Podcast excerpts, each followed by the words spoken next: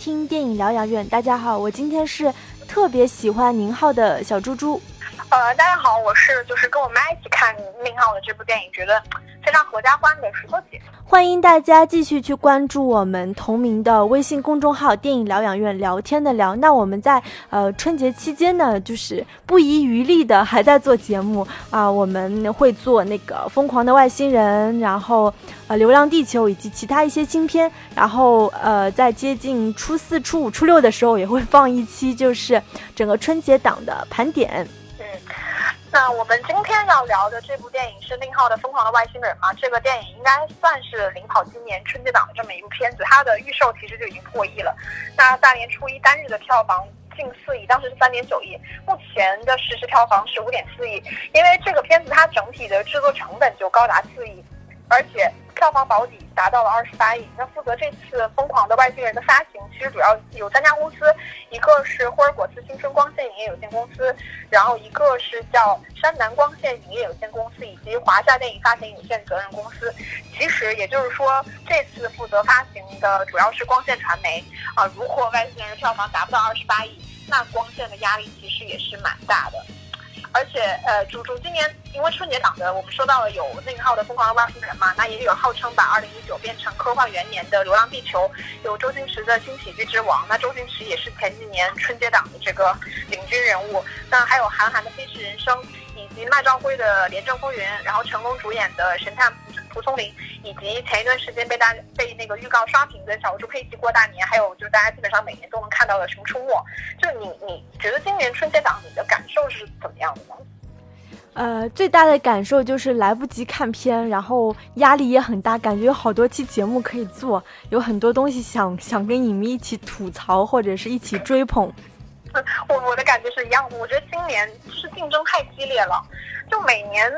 你可能就是春节档的片单一出来，你马上就会知道啊，我要先去看哪部电影，你会有这样的判断。但是今年的话，就是你不去电影院看的话，其实你无法预判说哪部电影是不好看的，你你就会忍不住的跟身边的人打听。像我的朋友一直也有问我，我有问我的朋友说，哎，你们准备去看哪部电影？然后哪部电影怎样？那其实我们最终呢，就我们两个人都还是把宁浩的《疯狂的外星人》作为了我们春节档观影的第一顺位。那你你你观看完以后的那个观感是怎么样的？就是你会打几分？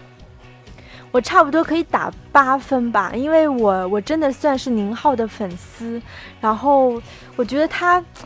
感觉拍什么片都拍得很好，是不是也有点脑残粉？再加上这部片子本身的就是说，它它它应该算是一个软科幻加喜剧的设定，又是很很讨巧、很讨喜的。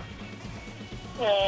我看完以后的第一个感觉就是。呃，宁浩的成熟，就他作为一个导演的成熟，让我感觉是非常亮眼的。就是他的成熟，同时体现在他对作品的这种完成度、对商业电影市场的把握，以及一定程度的作者性这几点，其实他能够同时都把握得很好。那接下来我们就正式的去聊这部电影，然后我们会呃分成两个部分去聊嘛。第一个，我们可以先去聊一下这个电影，包括它的叙事、它的特效、它的表演。那第二部分的话，我们可以来聊一下宁浩。就比如说他，他同样是拍这种小人物电影，他的电影和这几年很火的开心麻花的电影有什么差别？以及就是，呃，整个他的疯狂系列。那呃，其实首先我们想到宁浩，都会说他的作品是黑色幽默啊、荒诞喜剧啊、草根逆袭。那在这部电影里面，我有我们非常熟悉的属于宁浩的东西，就是一个叫耿浩的不如意的底层男人，然后很荒诞的故事，然后包括城市追逐。其实这个电影里面承担喜剧性的是沈腾饰演的大飞，而黄渤饰演的这个耿浩其实是一个挺悲情的人物。那他身上的喜剧性呢，都来自于说他的悲剧性色彩。其实这个电影本身他拍的非常的工整，而且拍的也挺复杂的。首先他是引出了遛猴子这么一个概念，然后把外星人引入猴子的位置，然后就是让人类去驯外星人，驯化外星人。接下来呢，又外星人翻身做老大，把人引入了猴子的位置。这个处理下来，相当于就是外星人等于猴子等于人。那在电影推进的过程中，不断的去置换这个呃驯化和被驯化的关系，把猴子变成了外星人，然后又把外星人变成了猴子，最后再与孙悟空这种非常东方神话，然后消解了就是西方的科幻，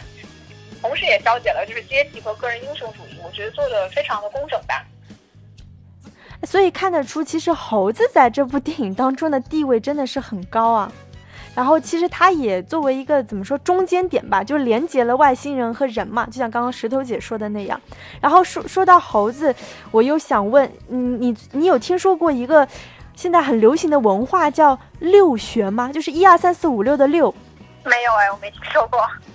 其实这是网络上兴起的一种所谓的亚文化，六学其实指的就是对六小龄童的一种讽刺和恶搞。不知道为什么《西游记》这样的热度好像一直都没有消减过吧？然后那个很有意思的是，为什么叫六学呢？是因为。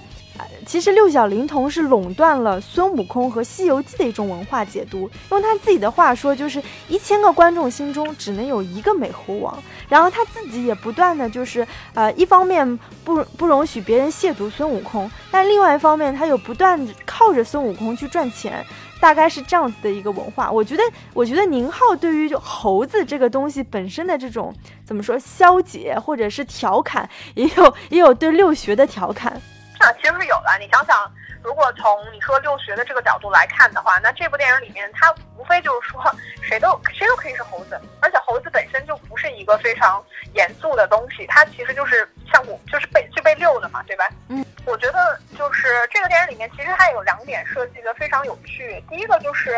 呃。记得那个黄渤一出场的时候，他不就是表演了一场就是那个猴子新娘去选择人类新郎的故事？后面把这场戏放大，就是以结婚的方式完成了地球和外星人建交。其实这个也是在讽刺，就是人跟猴子以以及外星人的这种姻亲关系。第二个的话，就是有一场戏，呃，这个也是嗯蛮有意思的一场戏，就是一个饮金子的布置会上，然后其中一个亚洲的男性就说，他说，呃，他如果穿上了美国队长 T 恤。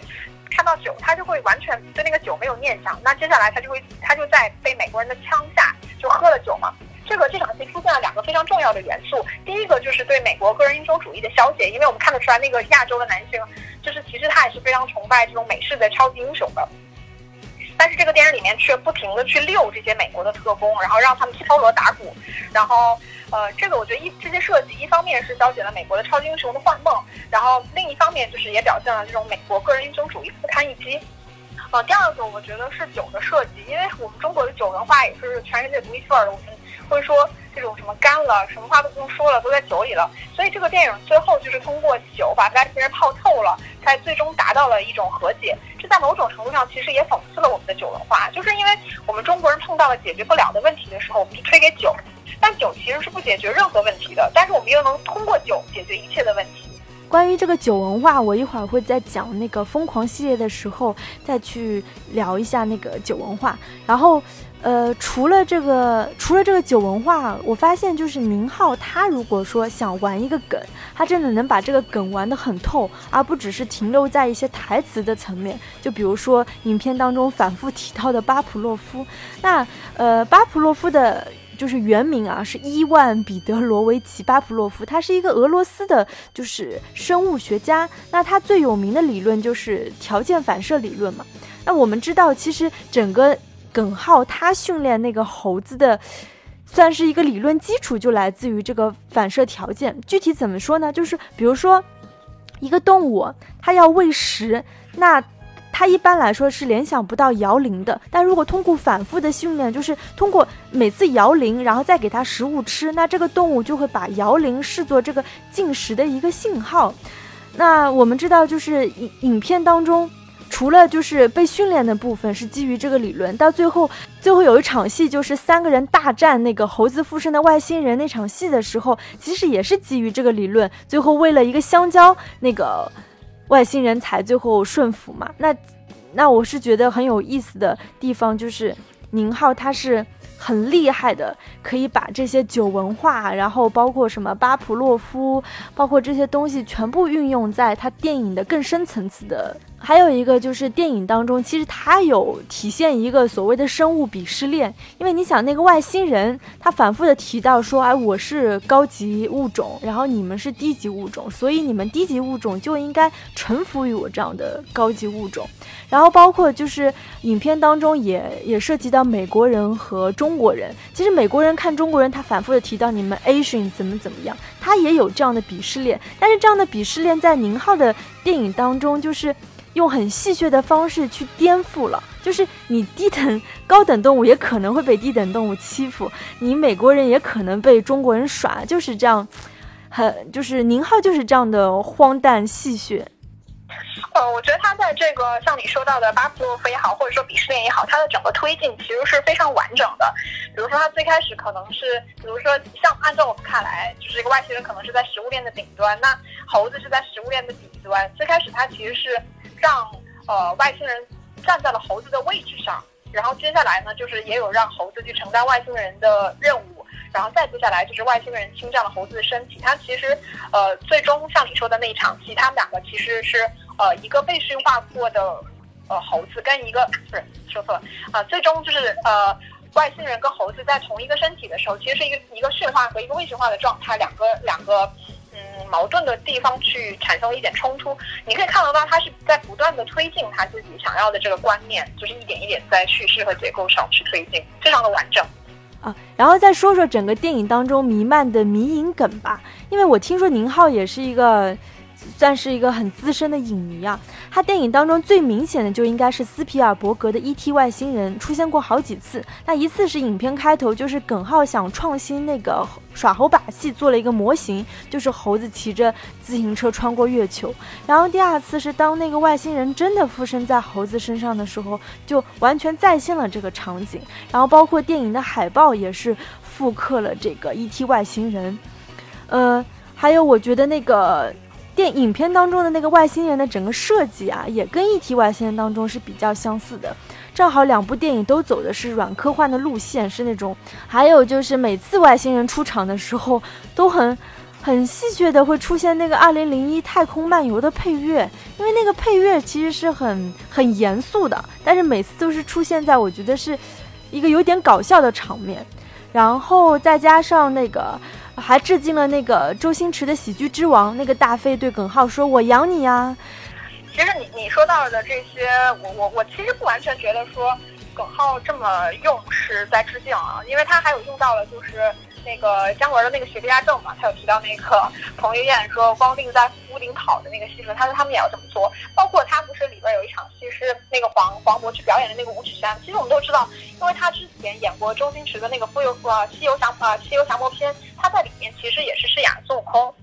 包括他，你说到的就是周星驰那个《喜剧之王》里面那个很标志性的台词，以及就是《战狼二》里面吴京的那句就是“犯我中华者，虽远必诛”。其实这些台词、台词或者是梗的设计，我觉得他也是在调侃春节期间跟他有竞争关系的这些对手，不完全是致敬啊。嗯，对。然后我还还说一部电影，就是完全不是致敬啊，只是我。还说一部电影，就是完全不是致敬啊，是我想到的一个相似性吧。就是说《世界公园》的布景，其实二零零五年贾樟柯就已经拍了一个电影叫《世界》，那它的取景就是这个世界公园，有什么埃菲尔铁塔呀，然后自由女神像啊，跟这个宁浩的这个疯狂外星人非常的相似。其实当时你想，二零零五年十几年前。就是当时中国大大小小的城市，就是山寨这种世界景观就已经很成体系了。然后贾樟柯就拍了这部《世界》，在国际市场上其实是引起了很大的反响的，因为它整个故事的内核还是在讲中国底层的小人物的生活图景嘛，但是却用这种看似很国全球化的布景，在当时也是嗯挺有话题度的。然后再说这这部宁浩的这个取景，正好也用的是这种世界公园的取景。跟贾樟柯不一样的是，他是用这种中国特色去去贡献这种笑料。我觉得啊，接下来我们来聊一下这个电影的特效吧，因为其实它关于外星人的这个呃特效设计，我们都看得出来做的也是非常棒的。然后其实是这样，就是我我当时看到有一个采访啊，是说。问那个宁浩说拍这部片子最难的地方在哪里？他说最难的地方就是在，就是特效部分的沟通成本，因为其实国内现在的视效技术是没有办法做到这么逼真的这种外星人的形象嘛，所以他只能跟外国团队合作。但是呢，外国团队。在那个和和宁浩在表演细节方面的理解差异是非常大的，因为中国人在脸上，就比如说你生气时、你郁闷时的那种，呃，眼睛啊、嘴巴的那种表情细节，跟老外理解的不一样。所以我我听说宁浩是在就是整个特效制作的过程中跟外方有多次的这种争执啊、吵架才能出现这样的效果啊。这这个特效部分其实主要还是集中在这个外星人的面部捕捉嘛，但其实是徐峥演的，是通过徐捕捉徐峥的面部表情来赋予外星人的那个表情变化。嗯，因为其实我们看得出来，它的近景特效做的很棒。那我查了一下，其实这次负责特效的工作室主要是有四家，呃，给大家简单介绍一下。第一个是一家叫做 Townfilm，这个是一家总部位于吉隆坡的特效公司，非常善于做这种生物特效，能够把动物细微的那种毛发、表情啊、质感做的都非常逼真。他们之前凭借一九九五年的《小猪宝贝》、零七年的《黄金罗盘》以及一二年的《少年派的奇幻漂流》，三次拿到过奥斯卡最佳视觉特效奖。那第二家是一家叫 Spec，这一家最早主要是做那种手工动画和建模，后期转入做 CG 动画设计。那这家工作室其实之前的作品有包括呃《星战三部曲》《侏罗纪公园》《魔兽世界》。包括他们之前也参与过华语片，呃，比如说《封神》呃《封神传奇》，以及一四年的《太平轮》。第三家特效公司是叫 BUF，这是一家来自法国的特效公司。其实他们主要是开发视觉特效和电脑特效方面的软件。之前参加过诺兰的那部零八年的《蝙蝠侠：黑暗骑士》，以及零九年的《阿凡达》、一一年的《雷神》等等。然后第四家公司是一家来自法国的特效公司，叫 a b l i c FX，这是一家主要负责。呃，制作环境特效的公司，那此此前的作品主要有一三年的《星际传奇》和一六年的《降魔》。我不知道你有没有这种感觉，就是像呃《疯狂的外星人》，它的近景特效其实做的非常的可圈可点，但是它的全景特效，就整个大场面的特效，我觉得做的其实挺粗糙的。包括呃另一部电影是《流浪地球》，也是有大量的这种特效场面嘛。我觉得我们国内的目前这种商业电影的呃。大场面的特效，我觉得其实完远远落后于就是它的近景或者说这种生物特效。尤其是你你你你记不记得，就是《疯狂的外星人》最后有一场戏，就是那个外星人变成孙悟空之后，他他把那个黄渤的那辆车摔来摔去的时候，然后各种砸到景观呀什么的，我觉得那场戏做的让我感觉就是挺粗糙的。哎，我恰好有完全不一样的看法。我认为这种粗糙就是就是。特意的吧，其实就是好多日本电影和电视剧当中都会用到的这种技法，叫特摄嘛，就是使用特殊效果的电影特技手法 SFX 嘛。然后我记得像什么哥斯拉呀，那个或者是奥特曼，就是每次奥特曼变得特别大的时候，跟怪兽打斗的时候，就会撞坏那种高楼大厦嘛。然后那高楼大厦本崩塌的那个场面，就是你也会觉得很假，但是我会觉得这是一种特意的一种特摄的效果。那这个确实我们，因为我觉得那场戏呢，就是我我理解你说的那一种感觉，就是设计感非常强，动画跟就是室内感非常强的那种感觉。但我还是觉得这种全景的戏份，它的整体的感觉给我还是比较粗糙的。比如说你说日本的那个奥特曼好了，就是它是真的就要追求这种廉价的质感，还是因为没钱呢？但这个就是我们两个呃产生分歧的地方，都可以理解啊。我我还一度以为这是这是他的迷因梗呢，就是因为想也算是致敬吧，就是日本的这种特摄技术才拍成这样子的。然后再说说这部电影的表演吧，其实这部戏你能看出，呃，沈腾其实是有点点压过黄渤的，因为主要的笑笑料是沈腾在提供嘛，对吧？嗯，就是嗯。沈腾他真的很很好笑吧？就是你看他演了这么多什么《夏洛特烦恼》啊、《羞羞的铁拳》啊、《西红柿首富》，基本上好像沈腾已经成了一个就是喜剧明星，就有他的电影一定好笑，然后有他的电影就一定票房卖得好。我觉得已经到这种 这种地步了。嗯，那其其实我觉得黄渤在这个里面的表现，他的表演一定是可圈可点的，就是他的表演跟。整个人物的契合度是非常高的，只是说这个人物他承担的那个喜剧，呃，责任其实没有沈腾的那个角色来的大。包括他出场的那种，就是一定要穿一个 GUCCI 的鞋子啊，或者是一个腰带有一个有一个名牌的 logo 的那个样子，其实然后非常的浮夸，然后包括他的肢体和语言，其实都略微的要比黄渤浮夸一点。我觉得我我真的也是从这部电影开始觉得沈腾真的是一个很适合电影的这么一个演员，就。就是他是有演员的那种镜头感跟责任的跟节奏感的，我觉得这个是我我在这个电影里面觉得还挺惊喜的地方，就是他真的很好笑。嗯，但同时我我也会在想到，因为看了他这几部电影当中，你会发现其实他说台词的方式啊。他就是那种东北话，那种很逗、很平，然后他的那种呃肢体行为，包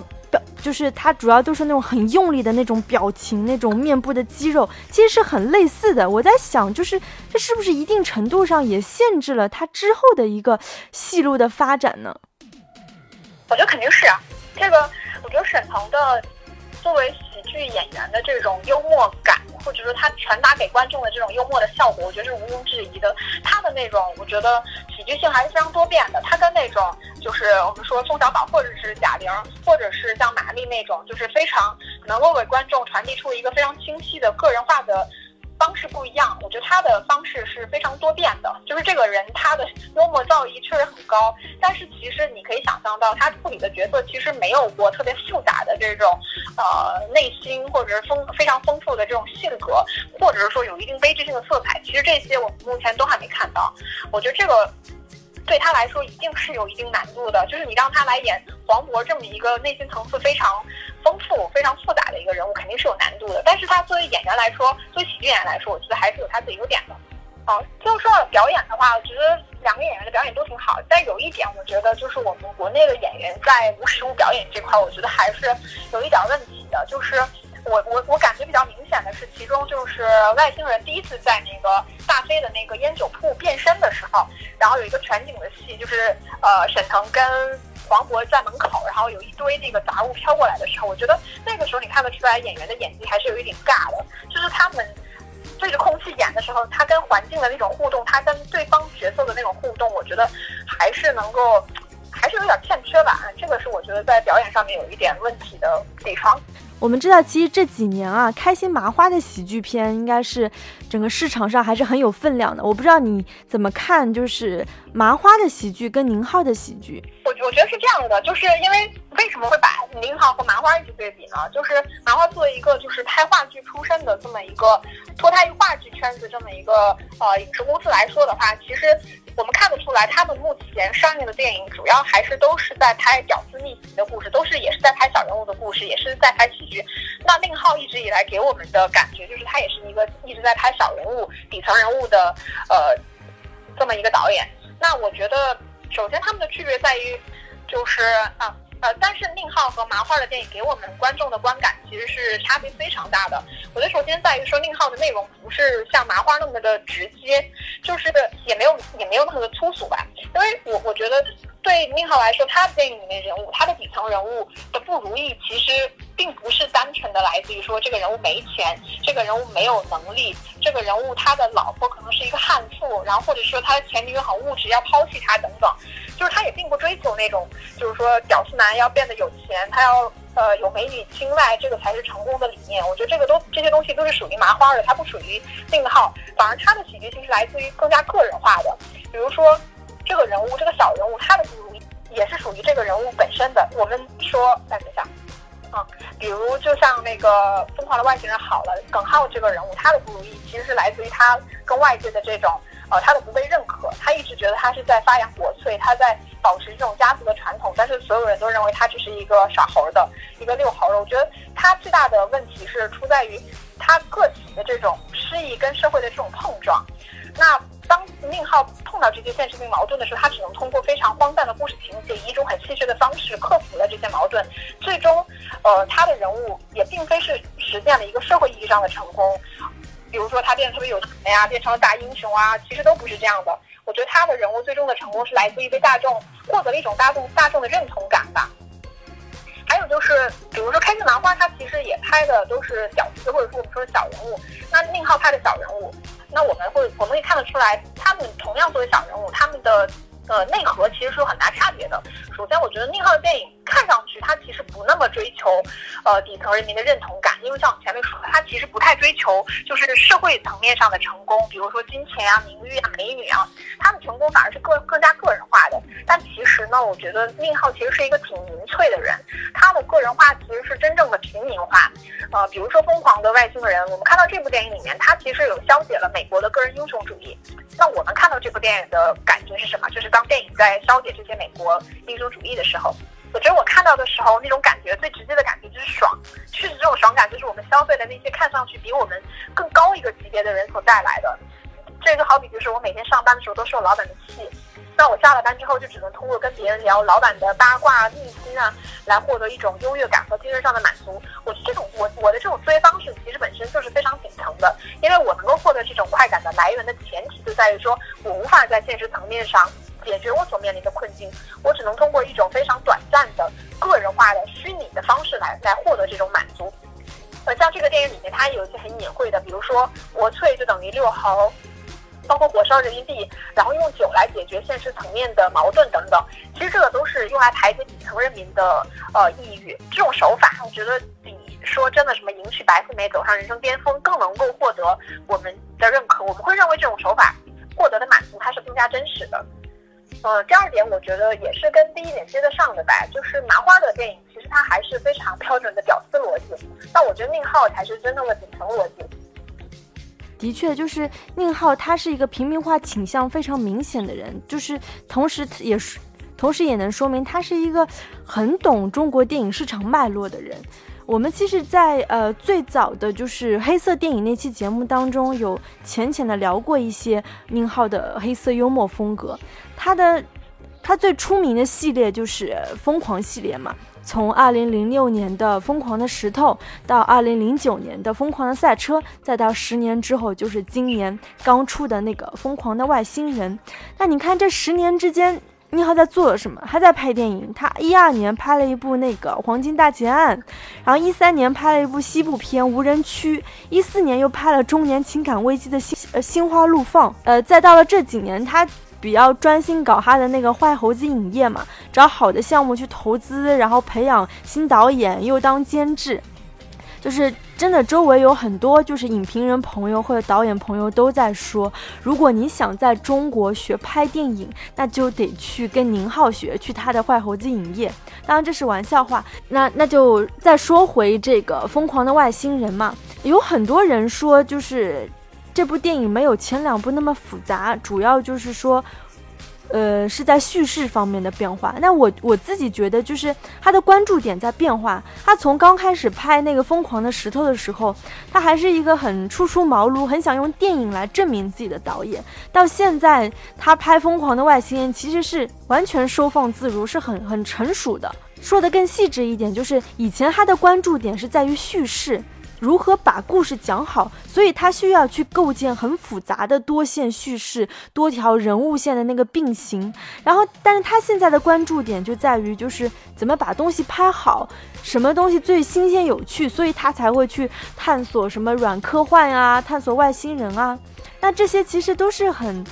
很怎么说，很良好的一个成熟导演应该在做的事情。呃，其实我有我我我有同样的观感啊，就像他的他早期的电影都是在玩非常复杂的结构，我们可能通常意义上认为那个复杂的结构是更加电影化的，你可能需要呃更加强的支配能力，包括对电影的呃节奏、整个故事线的这个融合等等。但其实我觉得像这个电影里面，它虽然是采用了比较集中的一条的单线叙事，但是我们看得出来它所有的设置。包括我们前面前面提到的，无论是酒啊，是猴子啊，是等等，他想要设置的东西，他都是很有节奏感的去推进，而且表现的非常完整。我觉得这个能看得出来，这个导演真的是非常成熟。现在，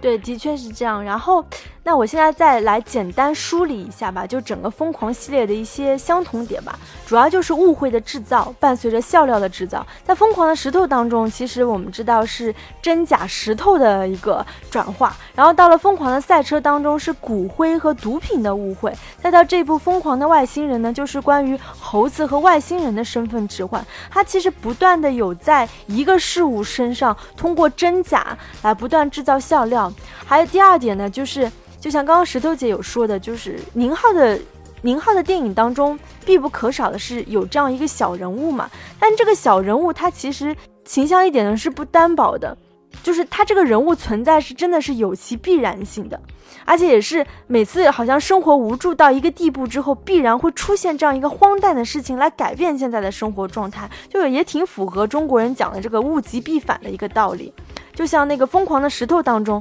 那个保卫科长包世红，就那个郭涛演的那个，他各种跟大偷小偷斗智斗勇，然后到《疯狂的赛车》当中，同样也是黄渤演的那个耿浩，特别倒霉和落魄，然后再到这部当中，就是将那个耍豪风为国粹还耍不下去的耿浩，还有卖药酒的大飞等等等等，这些都是很很有小底层小人物的这种生活细节，这种喜怒哀乐的。然后再讲讲地域性吧。其实《疯狂的石头》我们知道是在重庆拍的，它所有的方言啊、笑料啊、布景都很有重庆西南地域的味道，像什么轻轻轨索道呀、罗汉寺啊、朝天门解放碑等等。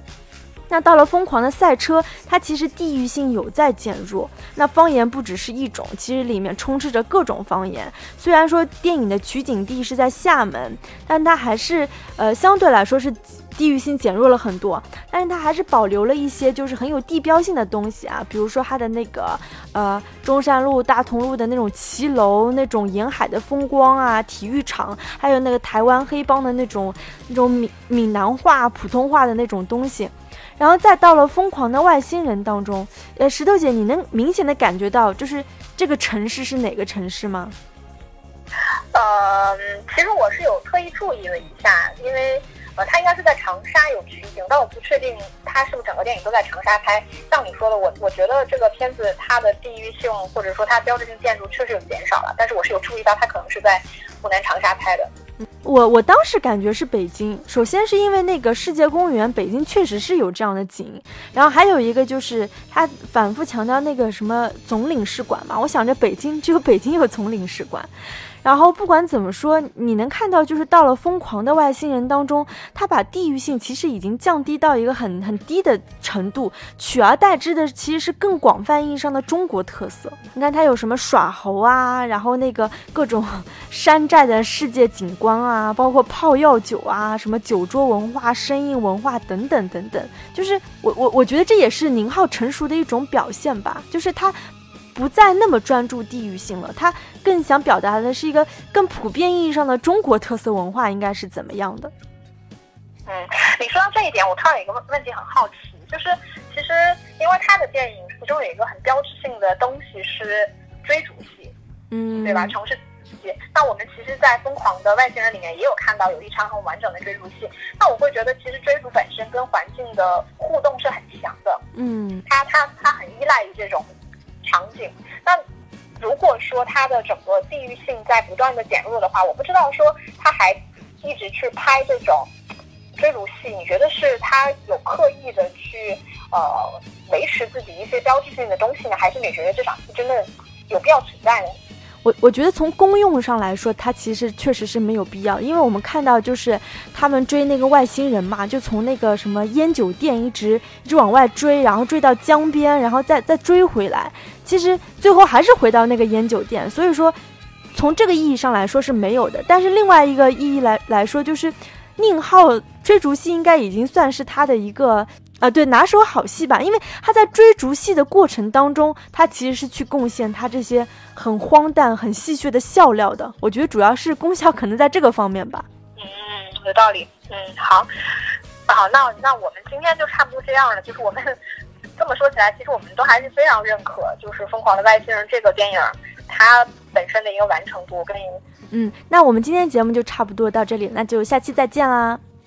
拜拜，拜拜。